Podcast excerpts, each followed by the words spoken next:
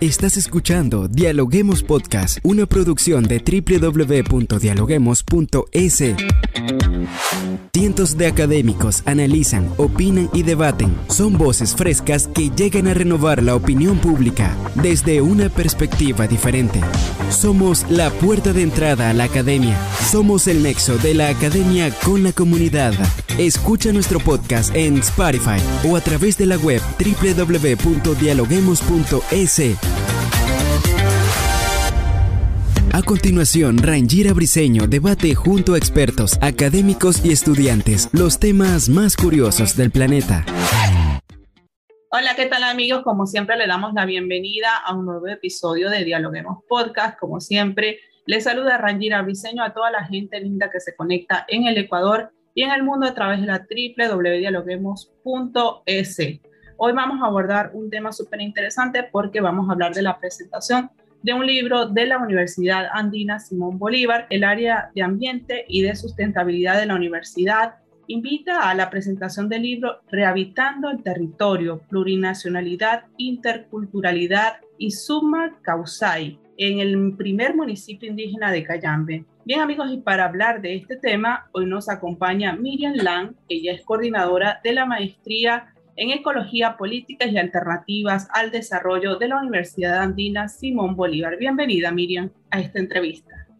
Muchas gracias por la invitación. Un saludo cordial a todos y todas las personas que nos siguen aquí. Así es, Miriam, vamos a hablar de este texto del cual va a presentar la universidad y para comenzar y colocar en contexto a nuestra audiencia, nos gustaría escuchar su experiencia. ¿De qué trata este texto? Este texto es un análisis empírico de un gobierno local en un periodo, en un periodo electoral, es decir, entre 2014 y 2015.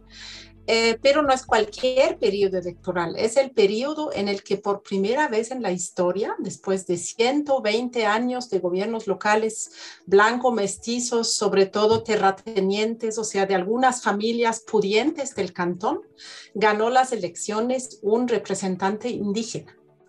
Entonces, esto se puede considerar como un cambio histórico y quisimos saber precisamente qué cambió en la gestión municipal a raíz de este suceso y cuáles fueron los objetivos que se puso este nuevo municipio, cómo se relacionó con los diferentes actores del cantón y con qué resultados hablando del texto, ¿cuántos capítulos contiene?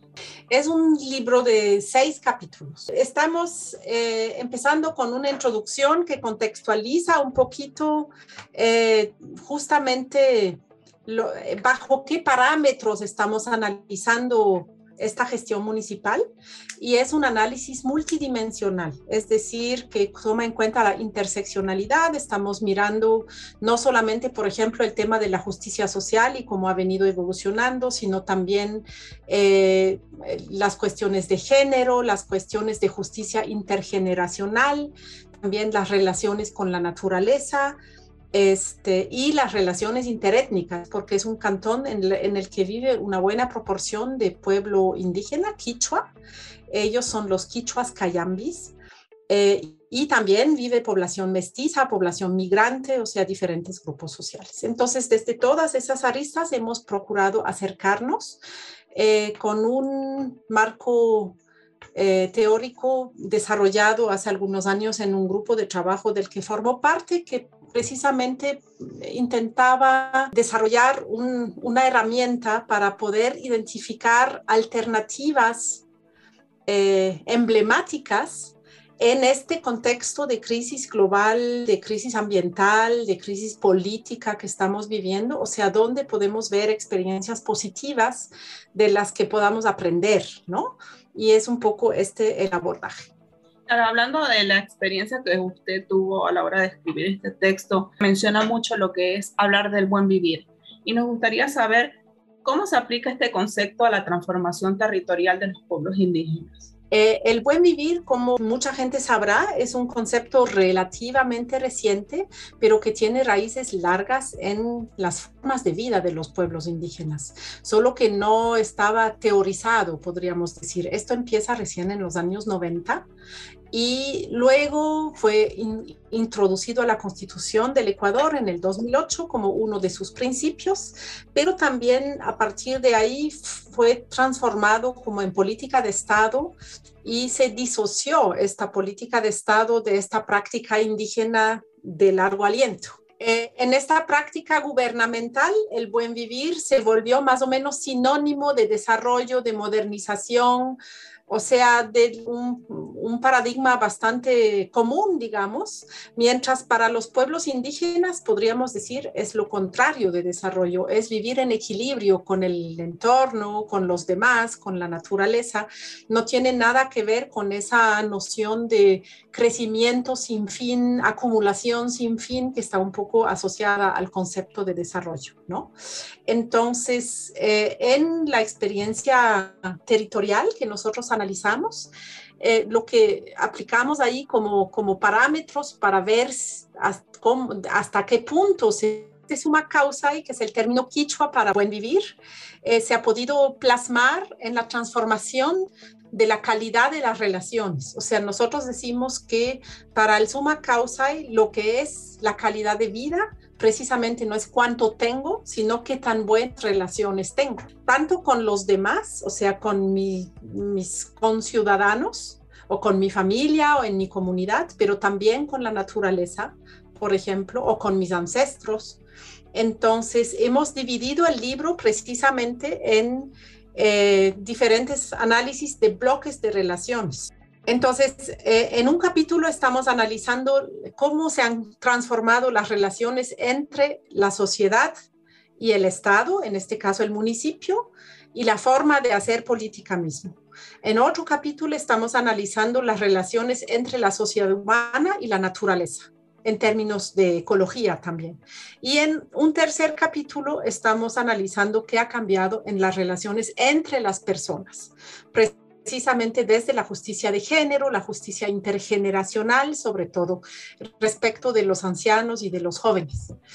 Eh, estos son básicamente los abordajes que hace el libro para eh, averiguar en la práctica realmente lo que significaría el buen vivir, ¿no? no Súper interesante lo que nos comenta, pero más allá de eso, ¿Por qué el libro hace referencia al Cantón Cayambe y cuáles fueron las razones que a usted la motivaron para hacer la investigación en este lugar en específico? El Cantón Cayambe es muy importante para el Ecuador, es conocido en la historia como la cuna del movimiento indígena.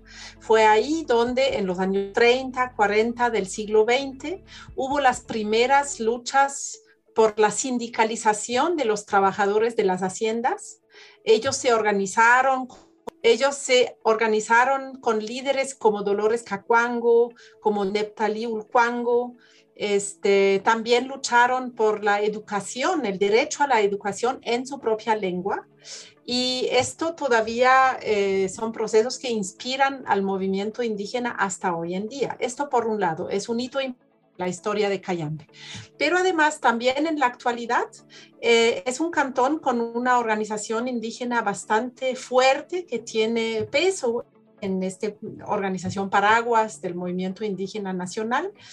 Y este, el alcalde electo en 2014, Guillermo Churutumbi, Además, forma parte de una asociación que se llama la Coordinadora de Gobiernos Locales Alternativos. Y es esta coordinadora más bien la que se acercó a nosotros a decir, quisiéramos que nos ayuden a evaluar un poco qué hemos logrado en distintos municipios, ¿no? Entonces yo en un periodo anterior trabajé en un municipio del sur del país, en Nabón, y ahora este, seguí en esta ruta acercándome precisamente a Cayambe, sabiendo que justamente con esa base organizada fuerte había probabilidades, digamos, de que se logre realmente hacer un cambio eh, en algunas de estas relaciones que hemos analizado. Pero desde el punto de vista de la experiencia, ¿qué resultó para usted hacer un texto de este tipo? ¿Cómo lo vivió? ¿Cómo lo sintió? Yo sinceramente soy muy amante de la investigación empírica. Me gusta mucho salir al campo, hablar con la gente, presenciar asambleas. Estuve en audiencias públicas del municipio, estuve en reuniones del alcalde, lo acompañé a las comunidades a revisar obras, estuve en Mingas también, estos trabajos voluntarios que se hacen los sábados temprano para construir una infraestructura o algo así por parte de la comunidad.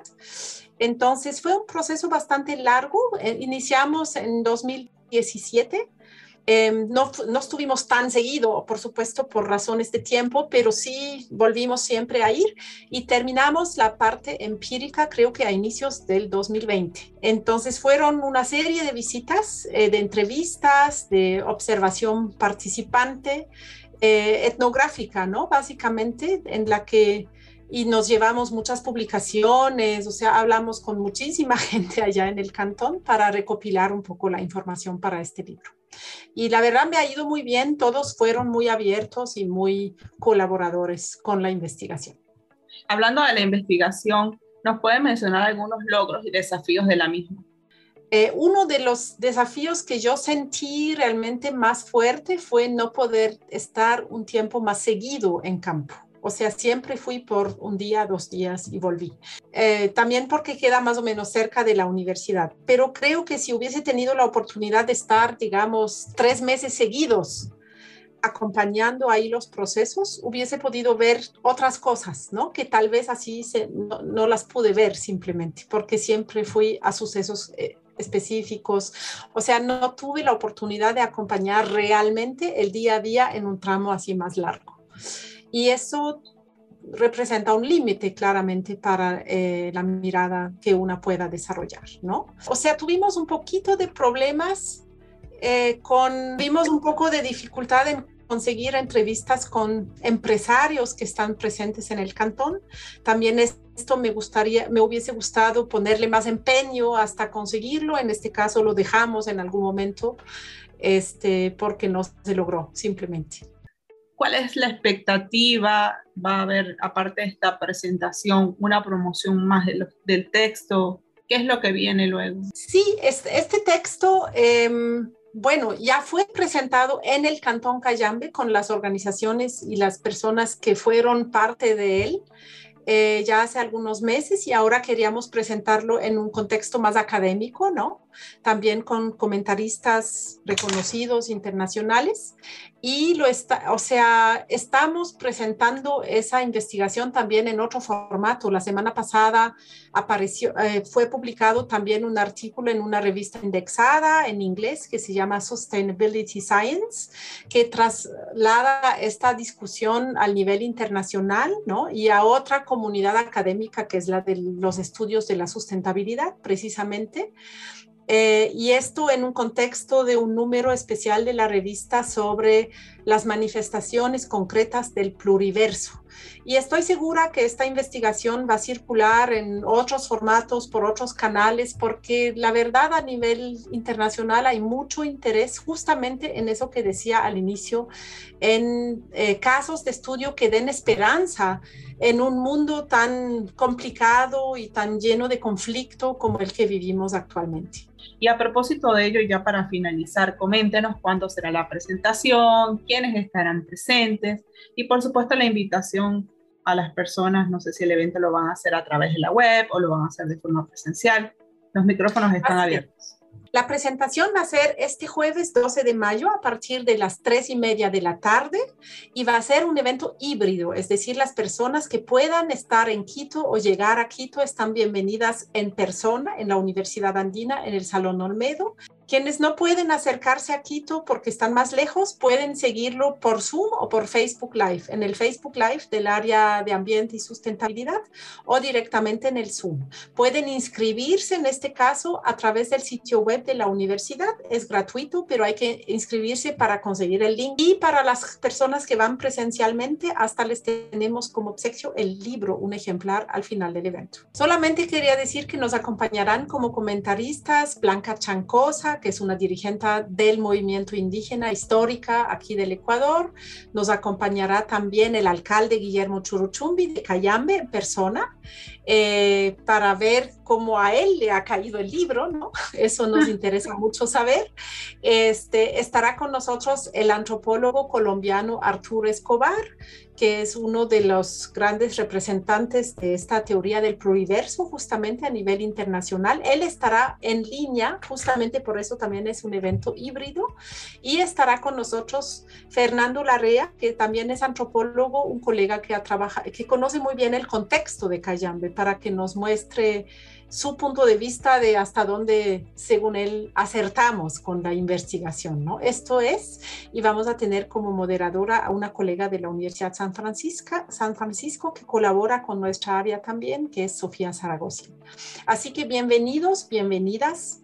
Creo que va a ser un momento de celebración, también de esperanza, también de reflexión, por supuesto, para aprender ojalá juntos y seguir en estos caminos de búsqueda de transformación, o sea, ¿qué podemos hacer para que nuestros hijos y nietos puedan todavía vivir en un mundo digno? Así es, Miriam, bueno, desearle todo el éxito del mundo en esta presentación y en lo que se refiere al, al texto y a lo que va a ser la promoción de este libro que, está, que estará siendo presentado en la Universidad Andina Simón Bolívar. Muchas gracias por habernos acompañado en Dialoguemos Podcast el día de hoy. Gracias a ustedes, un saludo y ojalá nos veamos el jueves.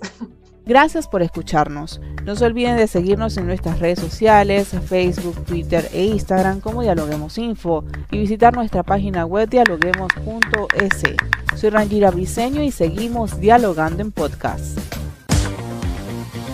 Esto fue Dialoguemos Podcast. Escucha todos los programas de Dialoguemos Podcast en www.dialoguemos.es. Suscríbete para no perderte ningún episodio. Estamos en Spotify. Sigue escuchando Dialoguemos Podcast, el nexo entre la academia y la comunidad.